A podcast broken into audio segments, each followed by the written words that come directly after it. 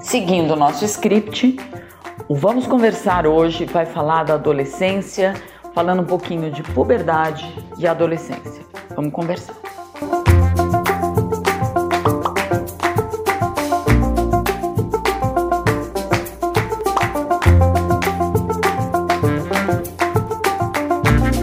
Vamos tentar dividir um pouquinho um fenômeno biológico que é a puberdade e um fenômeno psicológico que é a adolescência. Simplificando bastante. Com a puberdade acontecem as mudanças no corpo, acontecem as mudanças na voz. É possível prevenir isso? Não. É possível minimizar isso? Não. É possível ajudar isso. Eu posso mexer nessa alimentação, eu posso trabalhar com essa criança, com esse adolescente, as questões da, da TPM, eu posso falar, mas eu não vou é, pular essa etapa. Falando de um fenômeno psicológico que é a adolescência, eu vou pensar da mesma maneira.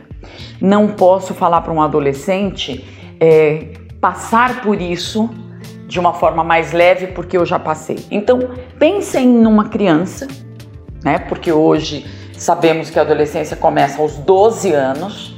Pense numa criança de 12 anos que precisa agora começar a construir aquilo que ela será na fase adulta. Vejam, é, é preciso pensar na construção de uma identidade, é preciso saber conviver consigo, é preciso saber conviver com outro e desempenhar um papel social de extrema importância, porque assim o exterior cobra desse adolescente. Construir uma identidade, consolidar uma identidade, vamos dizer assim, é muito importante quando tem que se levar em conta aquilo que você está vendo de si próprio e aquilo que as pessoas veem de você. Ao mesmo tempo, então você precisa se ajustar para desempenhar um papel social importante. O autoconceito e a autoestima caminham muito próximos nesse momento. O autoconceito é aquilo que eu construo sobre mim baseado no que os outros me dizem. Então, você é um cara muito firme, você é um cara muito é, bom de exatas, você é um cara muito sociável e a autoestima é justamente a leitura afetiva que eu faço desse autoconceito. Então, pense numa fase complicada. Pense numa fase de decisões aos 12, 13, 14, os pais dos adolescentes, assim como os professores dos adolescentes, precisam entender isso. Não adianta você, pai, falar para ele: você é isso. Ele precisa viver isso. Ele precisa sofrer isso.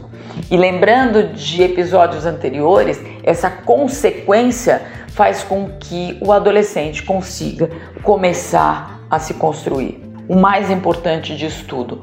O adolescente precisa saber que tem alguém com ele, não fazendo por ele, não pensando por ele, mas seguindo junto, numa caminhada que é assim, eu tô aqui, fique sossegado, vamos dar conta. O próximo episódio continua falando dos adolescentes. Continuaremos falando dessa construção da identidade e da importância que nós, adultos, temos para que isso seja feito de forma bem bacana, bem tranquila. Vamos conversar.